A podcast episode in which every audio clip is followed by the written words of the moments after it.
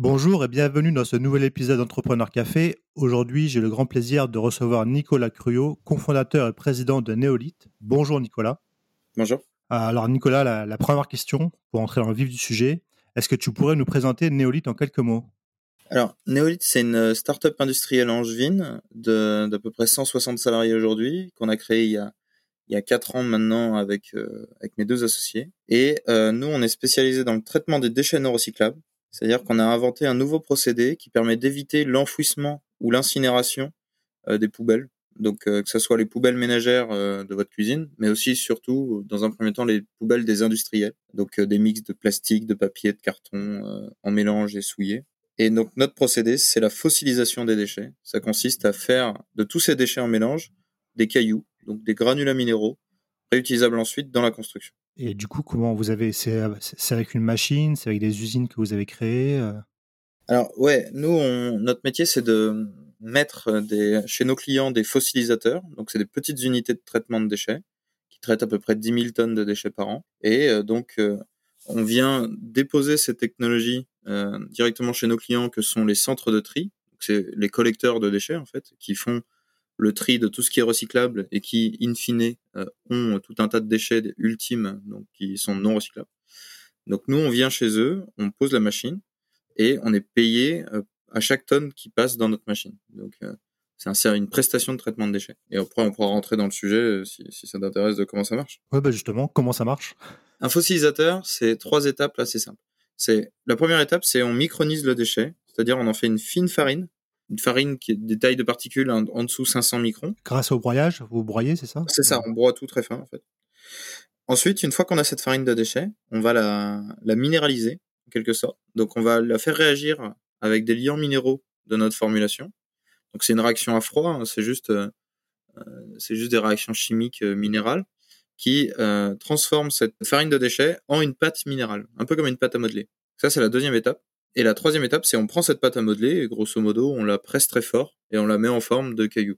Donc euh, c'est de la pression et de l'extrusion. Et pourquoi un caillou? Pourquoi pas, je sais pas, une brique ou euh...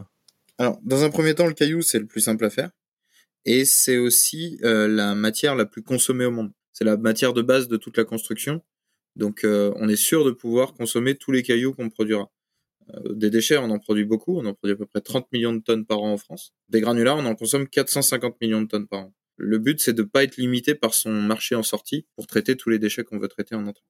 Et un point important sur le procédé aussi, c'est que tout se fait à froid, enfin à température ambiante. C'est-à-dire il n'y a pas de montée en température, on va pas euh, passer à 500 degrés et tout brûler pour minéraliser.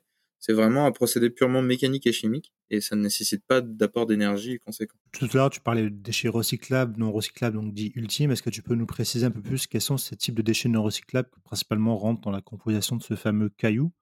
Est-ce qu'il y a des déchets en majorité qui rentrent dedans Alors, ça, dépend un peu euh, des, des, sources de déchets, mais, euh, mais typiquement, le déchet industriel, c'est un déchet, euh, c'est vraiment la, la benne des entreprises. quoi. Donc, ça va être des, il y a beaucoup de chutes de plastique, de films plastique, de papier souillé, de carton souillé, de petits morceaux de bois, euh, de textiles. On trouve souvent des godasses euh, dans, dans le tas. Euh, c'est vraiment tous ces déchets en mélange. Et l'objectif assez rapidement, c'est d'arriver sur l'ordure ménagère, donc la poubelle de ta cuisine, la poubelle noire. Et donc celle-là, bah, c'est à peu près tous ces mêmes matériaux, sauf qu'en plus, il y a les restes alimentaires. Comment était venue l'idée? Donc tu as dit c'était il y a 4 ans que ça a été créé, c'est ça hein?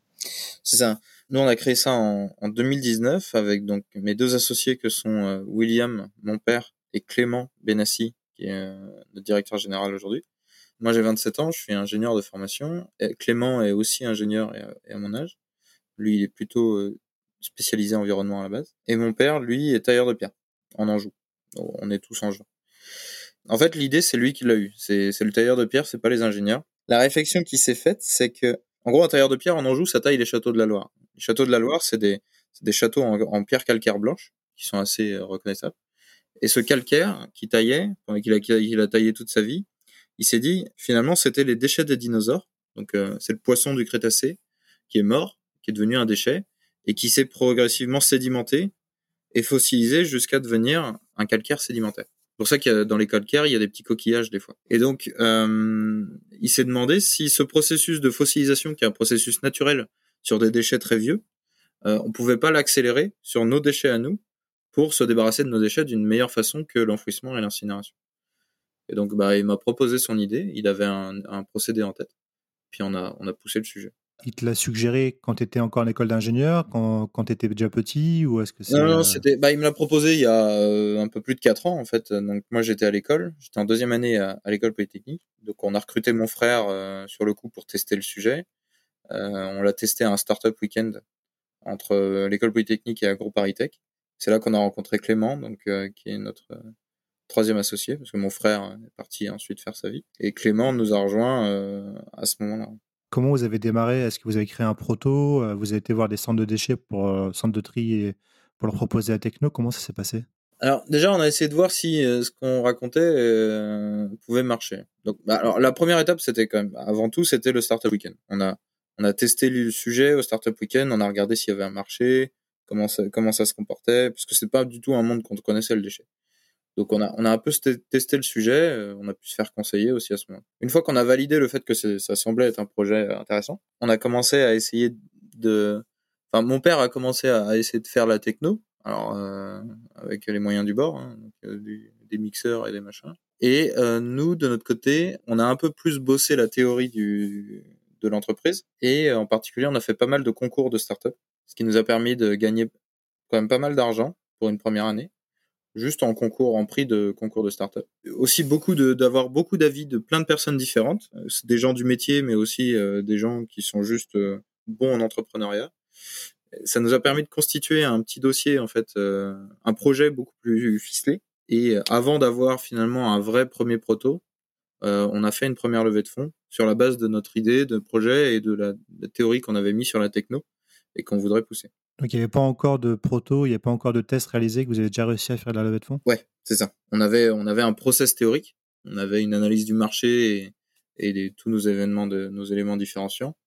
Et avec ça, donc on a, on a été chercher euh, la première année à peu près 500 000 euros, ce qui nous a permis ensuite de, de vraiment euh, construire euh, un premier proto.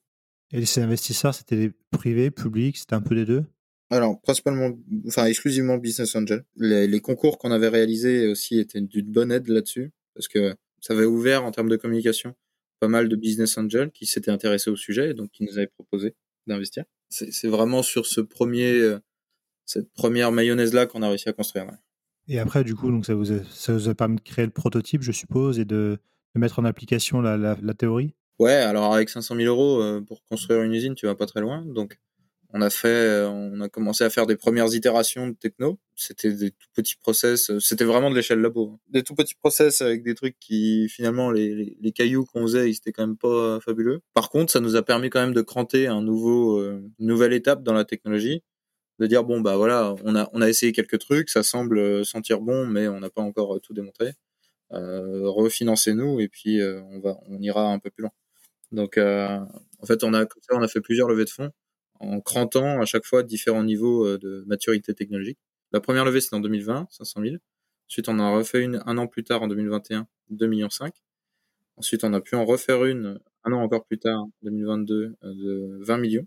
Et donc là, maintenant, on arrive à un niveau de maturité où euh, on commence à livrer des, usines chez les clients. Donc ça vous a pris trois levées de fonds et on va dire grosso modo trois ans pour passer de la théorie à la pratique et commencer à livrer les premiers, bah, équipements directement au client, quoi. C'est ça, ouais. Et euh, finalement, c'était un procédé qui, euh, enfin, c'était c'était assez logique dans sa construction. En fait, à chaque fois, on levait l'argent pour aller à l'étape suivante et euh, on essayait d'aller à l'étape suivante le plus rapidement possible. Et est-ce que ça a été dur de convaincre à la fois bah, les parce que du coup, vous avez deux types de clients, d'après ce que je comprends. Vous avez les, les gens qui vous fournissent les déchets, donc les industriels, et puis bah, les, les centres de tri, etc. Et puis de l'autre côté, vous avez les gens de la construction qui, eux, vont vous acheter des cailloux. Ouais, il faut doublement évangéliser, hein, parce que du coup, euh, j'ai à la fois un nouveau procédé et un nouveau matériau. Ça s'est fait assez naturellement. Mon client principal, ça reste le, prestation de traitement de déchets, c'est le centre de tri. C'est lui qui me rapporte, euh, enfin qui fait 90% de mes revenus.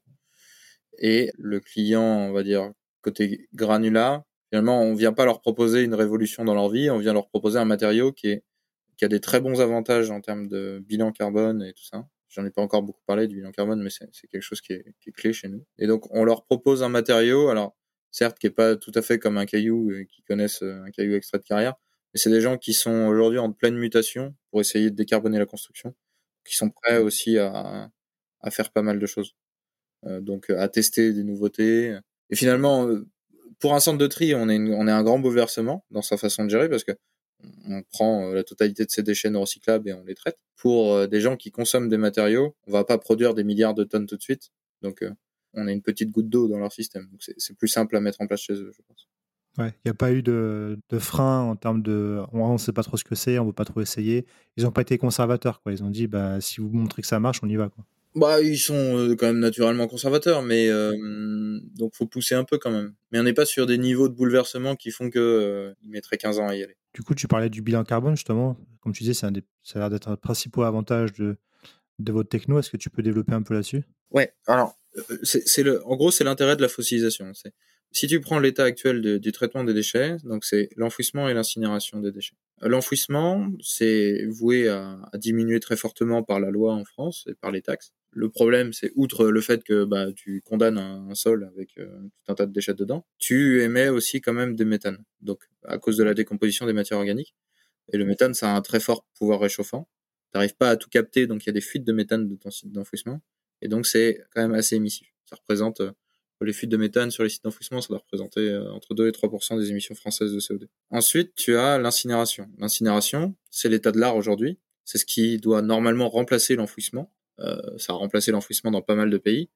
Donc l'incinération, c'est une très bonne techno pour remplacer l'enfouissement, parce qu'on n'a plus les problématiques qu'on avait avec l'enfouissement. Par contre, le problème de l'incinération, c'est que c'est pas du tout une techno qui a été réfléchie pour viser une neutralité carbone. Elle n'a pas été faite pour ça. Quoi. Avec l'incinération, tu peux produire de l'énergie, donc ça c'est bien, mais tu produis de l'énergie qui est carbonée, parce que tu brûles du plastique pour, euh, en particulier pour euh, pour le faire. Donc c'est comme si tu euh, comme si tu brûlais du pétrole. Hein, donc c'est c'est purement de l'énergie fossile. Le problème de l'incinération, c'est que ça, va avoir une durée de vie dans notre modèle maintenant. Tu peux pas imaginer en 2050 encore incinérer nos déchets. Ça rentrerait pas dans nos objectifs de neutralité carbone. Donc nous, la fossilisation, à contrario, ça émet très peu, on va dire en, émission brute, ça émet très peu, euh, parce qu'on n'a pas de chaleur. On utilise, euh, ce qui émet le plus, c'est mes, euh, mes fameux liants minéraux que je source. Mais le gros avantage qu'on a, c'est qu'on émet très peu, mais surtout, on, fait beaucoup de séquestration carbone. Donc en gros, on a des faibles émissions et un très gros puits de carbone associé. Ce qui fait que moi, mes émissions en net, elles sont négatives. Je séquestre plus de carbone que j'en émets. Donc à chaque fois que je traite une tonne de déchets, c'est positif. Et ça, c'est dû au fait que la séquestration carbone chez nous, comment ça marche? En gros, dans le déchet, tu as du plastique, du, tout ça, des matières fossiles. Ça, c'est si tu évites de, les brûler, c'est pas de la séquestration carbone, c'est des émissions évitées.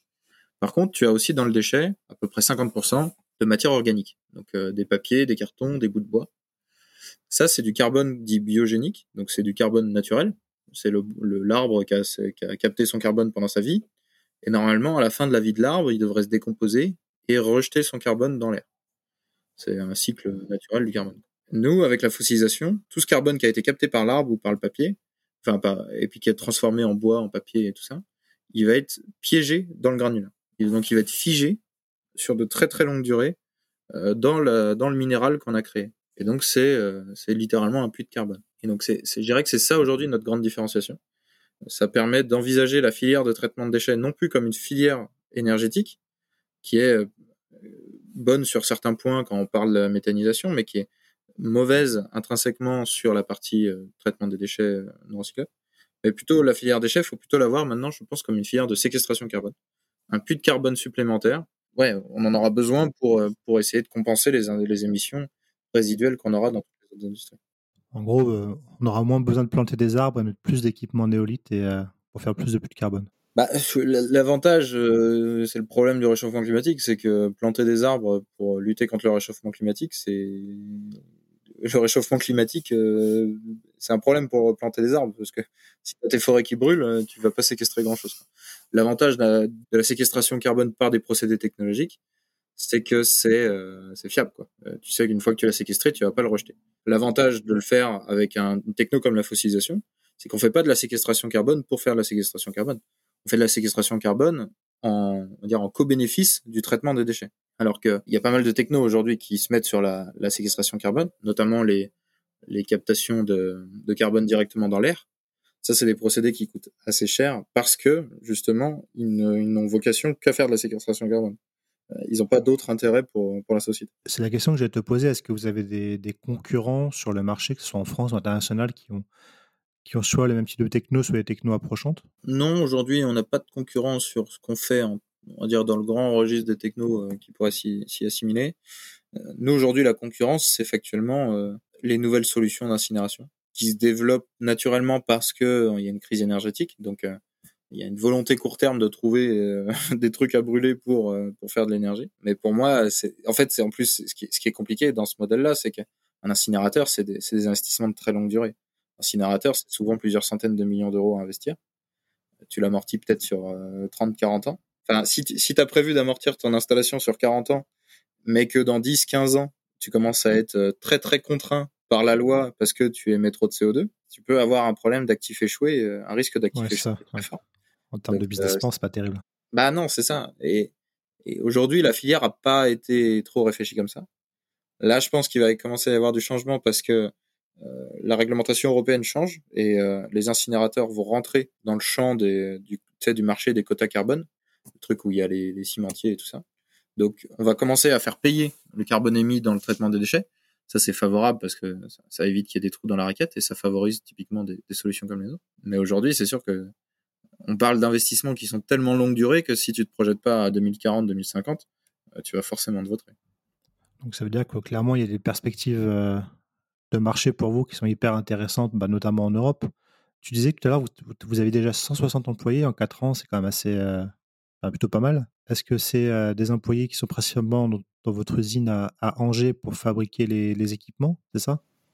Alors, il y a beaucoup de, encore beaucoup de R&D chez nous. Hein. de toute façon, les procédés qu'on a, on sait que c'est pas du tout les procédés euh, optimum et on a encore euh, des types de déchets à, savoir gérer. Donc euh, moi, j'ai sur les 160, j'ai on a peut-être un tiers dans les laboratoires de, de, chimie des matériaux. Donc là, qui formulent nos liants, qui qui font que le granulat, ça soit un bon granulat.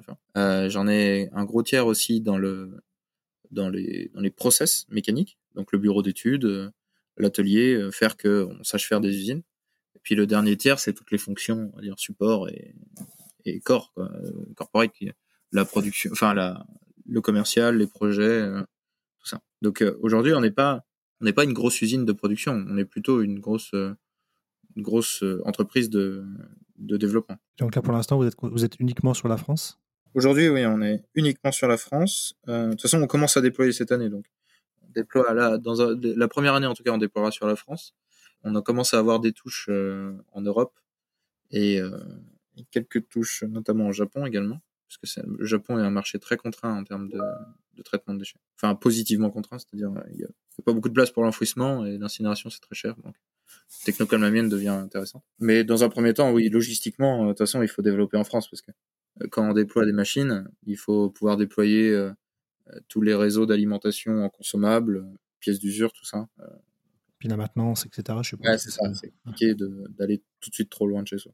Et du coup, euh, quelle est ta vision à, à moyen terme pour, euh, pour Néolith euh, Si on fait la traditionnelle question dans 5 ans, est-ce que tu te vois en quoi en leader européen pour les solutions de, recyclage des déchets Alors, nous, notre ambition très très long terme, c'est toujours le chiffre que je pitch, c'est demain, si on peut traiter tous les déchets français, donc tes déchets et les déchets des entreprises, on peut permettre une réduction d'à peu près 7% euh, des émissions françaises de CO2.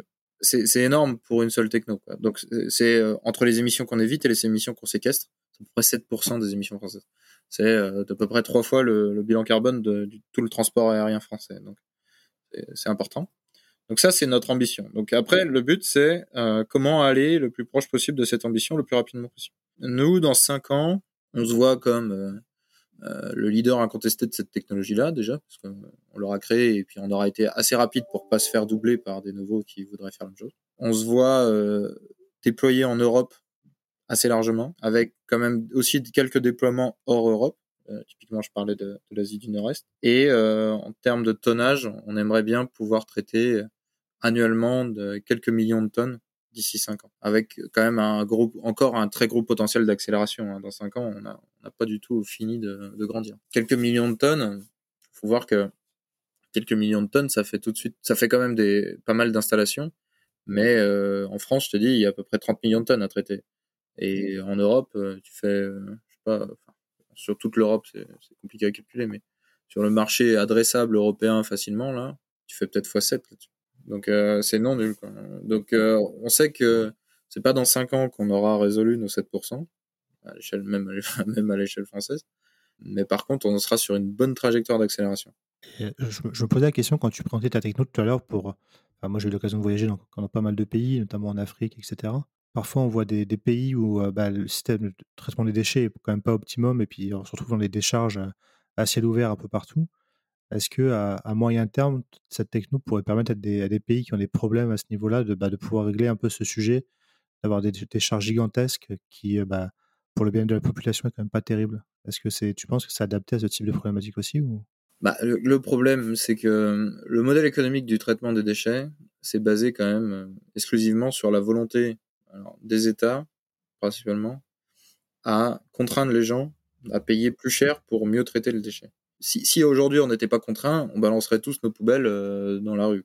Euh, c'est parce qu'il y a une contrainte de l'État sur des règles, des, normes, des taxes et tout ça que on fait mieux. Le recyclage en soi, euh, il y a très peu de systèmes de recyclage qui ont une valeur intrinsèque supérieure à, au fait de juste balancer le déchet par terre. C'est le cadre réglementaire qui induit la valeur. C'est ça. Et donc, moi, je peux pas arriver dans un pays qui a un cadre réglementaire très très bas euh, et proposer ma techno parce que je vais être trop cher pour cette techno pour pour ce, pays. La France aujourd'hui euh, a, assez contraint le marché pour que les prix d'enfouissement et d'incinération soient suffisamment élevés pour que moi je sois concurrentiel. Euh, mais euh, c'est pas vrai pour tous les pays. Donc moi je, peux me développer que dans des pays qui ont développé une volonté environnementale suffisamment forte pour pour s'imposer ce genre de choses. Mais je pense que c'est vrai pour beaucoup d'innovations climatiques c'est rarement les innovations climatiques qui sont naturellement plus rentables que les innovations, enfin que les technos de base. Euh, c'est parce qu'on met un prix au carbone, parce qu'on met un prix à l'environnement, que toutes, ces innovations deviennent rentables. Tout à l'heure, tu disais donc votre ambition à 5 ans, c'est de traiter plusieurs millions de tonnes en France. Euh, mais je suppose que ça a dit un passage à l'échelle aussi chez vous et des, besoins en capitaux. Qu'en est-il pour toi ta vision du financement des startups industrielles en France? Est-ce que tu trouves que c'est, euh, je peux dire facile, mais plus ou moins compliqué d'avoir des financements ou est-ce que pour toi, c'est pas un sujet? Alors c'est le grand sujet du moment, le financement des startups industrielles. Tu fais bien de poser la question. Euh, il y a pas mal de choses qui bougent euh, dans ce monde-là. Je pense que on est quand même, les startups industrielles sont quand même bien moins bien dotées que que les startups euh, plus classiques de la, tech. En particulier parce qu'il y a quand même pas beaucoup de fonds qui sont spécialisés là-dedans. C'est des façons de réfléchir très différentes. C'est des financements, des besoins de financement qui sont aussi très différents. C'est aussi des technos qui euh, nécessite quand même souvent plusieurs millions d'euros euh, ou dizaines de millions d'euros avant de voir le premier client arriver, parce que tant qu'on n'a pas de produit fini, ben, on peut pas livrer chez les clients. Ça, c'est des modèles qui sont quand même qui rentrent pas dans les cases des beaucoup de fonds d'investissement. Des investisseurs qui investissent dans les startups industrielles, ils peuvent faire les mêmes rentabilités que les autres. Il y a, il y a des très beaux succès dans les startups industrielles. Enfin, si, tu sais bien investir dans comme si tu sais aussi bien investir dans les startups industrielles que dans les startups normales, tu dois pouvoir faire le même rendement. Par contre, c'est quand même des logiques différentes, des, des process différents d'appréciation et peut-être aussi des temporalités différentes. C'est-à-dire que j'entends souvent dire un fonds d'investissement sur une startup normale, il veut avoir son retour sur investissement en 5 ans et il va faire tout son ROI ensuite annuel sur les 5 années, euh, moyenné sur les 5 années. Euh, sur des startups industrielles, souvent, euh, tu peux peut-être attendre un peu plus longtemps. Donc, tu dois peut-être faire 7 ans, 8 ans avant de pouvoir revendre tes participations et faire ton rendement annuel euh, comme tu le voulais. Ça, c'est et donc ça, c'est les fonds sont très contraints là-dessus parce que en fonction de comment ils se sont construits, ils doivent euh, liquider toutes leurs tous leurs actifs au bout de n années. Donc, euh, on va dire, il y a rien de fondamentalement compliqué à mettre en place, mais il faut le mettre en place. Et donc, pour répondre succinctement à ta question, quand même, je pense qu'il y a un déficit de financement aujourd'hui de, des startups industrielles en France par des investisseurs français. Il y a, tu peux toujours aller chercher des investisseurs euh, pas français. Hein. Nous aujourd'hui, on n'en a pas encore eu euh, recours, mais j'en connais plein qui ont investi, qui ont fait investir euh, le fonds souverain singapourien, ce genre de gars, ou des Américains. C'est dommage, je le trouve, mais bon, il faut quand même développer sa boîte. Et je pense qu'il y a pour le coup un acteur de l'écosystème qui est sous-représenté traditionnellement, mais qui là a beaucoup de sens, c'est euh, les family office. Donc, tout le, en gros, c'est l'évolution naturelle du business angel. Une fois qu'on a assez d'argent, on commence à embaucher une équipe pour gérer sa propre fortune. Donc c'est les grandes fortunes, souvent des, des familles d'entrepreneurs, souvent d'ailleurs en France des familles d'entrepreneurs industriels. Et ça, c'est des familles qui peuvent mieux comprendre naturellement le, le monde industriel. Donc le monde de la startup industrielle est plus facilement accessible pour eux, je pense. Et ils ont aussi des durées de vie qui sont euh, ad vitam aeternam en tant que fonds. Donc, aller chercher des rentabilités à 7, 8, 10 ans, ça leur fait pas peur. Donc, euh, et c'est des gens qui ont les poches très profondes. Hein. Moi, au début, quand j'étais en, accélération, euh, quand j'étais une toute petite startup, euh, on me parlait que, bah, au début, il y a les business angels et ensuite il y a les fonds. Et c'est tout. La réalité, c'est qu'au début, il y a les business angels et ensuite, il y a les family office et les fonds. les family office, on n'en parle jamais, mais ils ont euh, autant, voire plus d'argent que beaucoup de fonds. Quand il y a des familles qui ont plusieurs milliards d'euros de capitaux euh, propres, ils peuvent envoyer des tickets à 50, 100 millions euh, sans trop sourciller. Donc, euh, faut pas les oublier. Ils sont des, horloges, des horloges, ils n'ont pas besoin de faire des, des ROI, ils sont pas contraints, quoi. C'est ça. Alors, ils ont leur propre volonté interne de rendement, mais et puis, et puis, je pense que toutes les, les boîtes qui veulent faire dans le dans l'écologie en ce moment, les family office, ça leur parle beaucoup parce que il y en a beaucoup qui disent bah c'est quand même c'est quand même le sujet du moment quoi. Si on veut voir un peu long terme, peut-être commencer à investir dans des trucs qui font qu'on va pas tous mourir dans, dans 30 ans. C'est des véhicules, enfin c'est des familles qui réfléchissent sur le long terme, elles cherchent à pérenniser leur leur fortune et leur et leurs entreprises. Ouais, donc pour toi c'est euh, c'est encore compliqué mais moins compliqué qu'avant. Il y a une prise de conscience de l'écosystème et ça peut n'aller qu'en s'améliorant quoi. Et je dirais, et euh, alors à la marge, hein, si tout le monde y va à moyen terme, forcément il y aura plus assez de cash chez eux, mais à la marge, euh, profiter du fait que les family office peuvent investir dans ce genre de choses, en attendant que les, on va dire les fonds traditionnels se, mettent en branle pour euh, adresser ce, marché des, startups industrielles.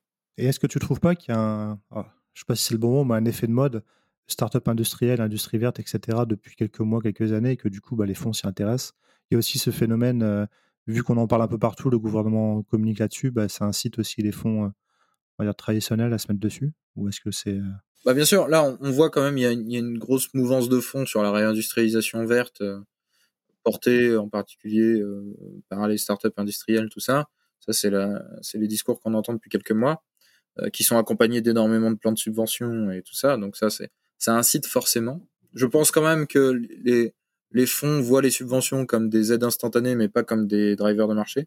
Je pense que ce, que préfère tout le monde, c'est plutôt quand il y a un changement des règles et que le, réglementaire construit un, crée un marché, comme ça a été fait dans le déchet, plutôt que des subventions qui sont finalement que de l'argent temporaire.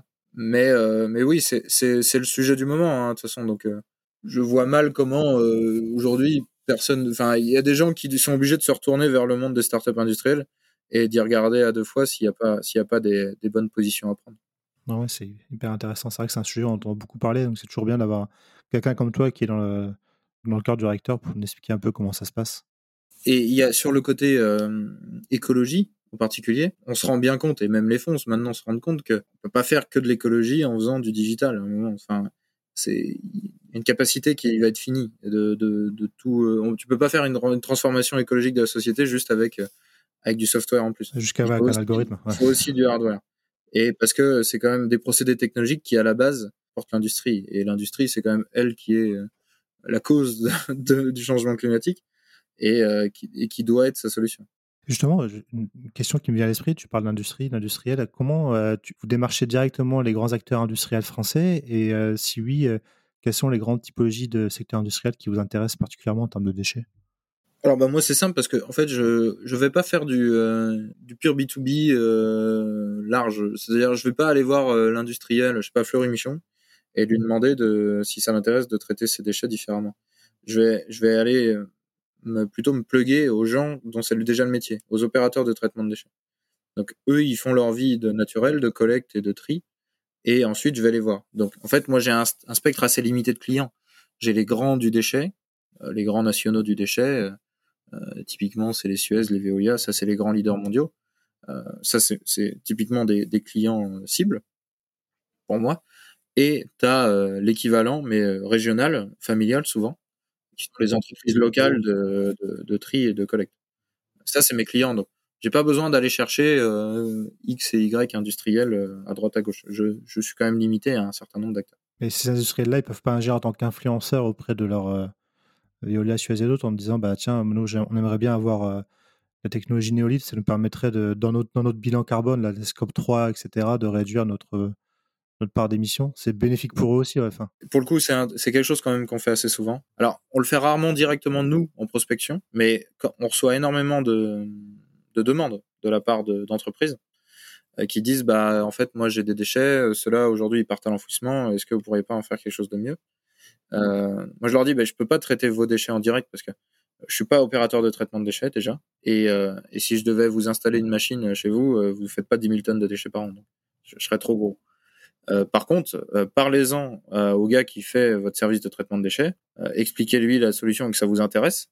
Et lui, normalement, il a tout intérêt à, à, à passer sur ma techno que ma techno aujourd'hui, elle est, elle est moins chère que les technos existantes et elle est plus écologique, donc euh, commercialement plus sympa à vendre. J'espère que ça va se démocratiser de plus en plus et que nos, nos déchets, même à nous particuliers, finiront en ta machine. Ça veut dire qu'on aura fait euh, déjà une bonne étape. Normalement, c'est d'ici deux ans, ça, si on arrive à tenir notre, euh, notre timing de R&D. On arrive à, à, la fin de la discussion. La question que j'aimerais te poser avant qu'on se quitte, c'est si tu avais un, un, conseil à donner à quelqu'un qui aimerait se lancer là, bah, dans l'entrepreneuriat, notamment pour créer une startup industrielle, qui sait pas trop comment s'y prendre, euh, s'il y avait un truc à faire selon toi ou à éviter? Déjà, je, ferai un message euh, aux étudiants potentiellement qui s'intéressent à l'entrepreneuriat. Moi, j'ai fait de l'entrepreneuriat quand du coup j'étais à l'école et euh, mon associé également, un de mes associés également. Je, conseille de, de, profiter du cadre de l'école pour lancer le projet. Je trouve que c'est un bon écosystème pour lancer un projet, d'être au sein de l'école, parce que la plupart des écoles aiment beaucoup l'entrepreneuriat. Ça leur permet de communiquer sur le fait que leur école est super.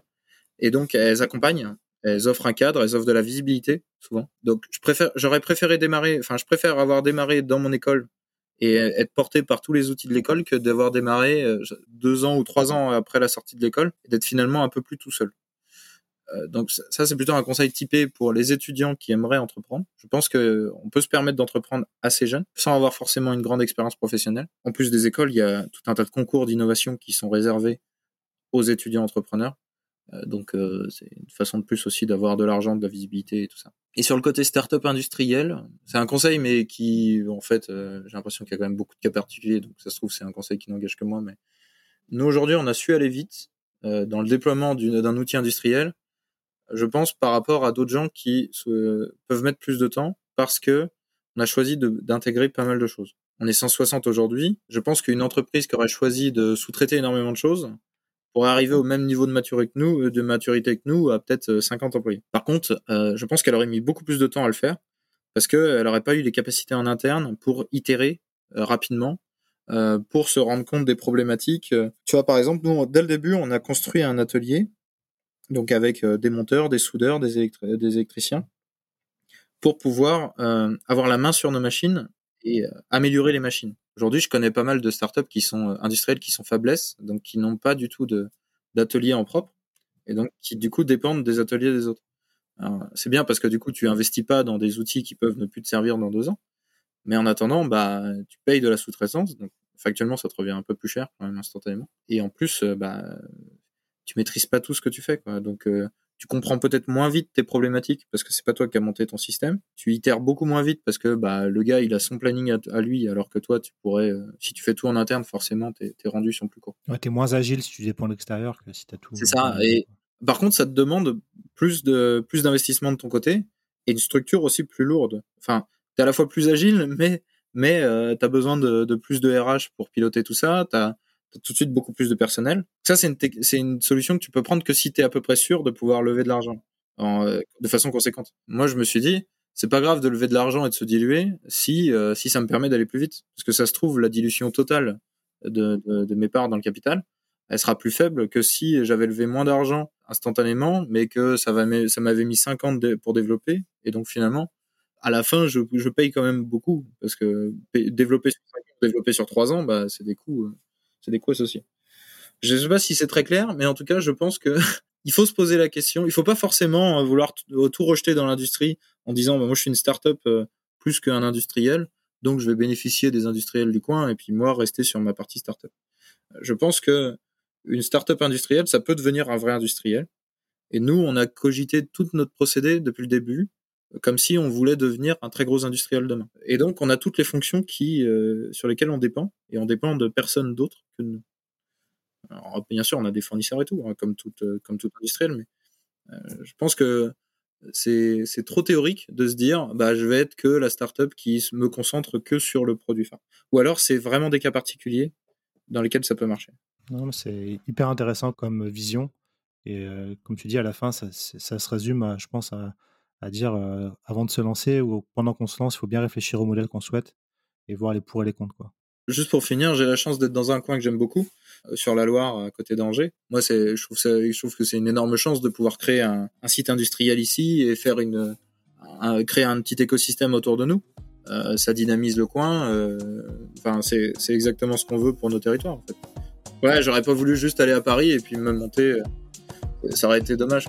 Bah, merci Nicolas pour cet échange et puis on souhaite plein de succès à, à Néolith. Bah, merci à toi. Et voilà, merci à tous de nous avoir écoutés jusqu'au bout.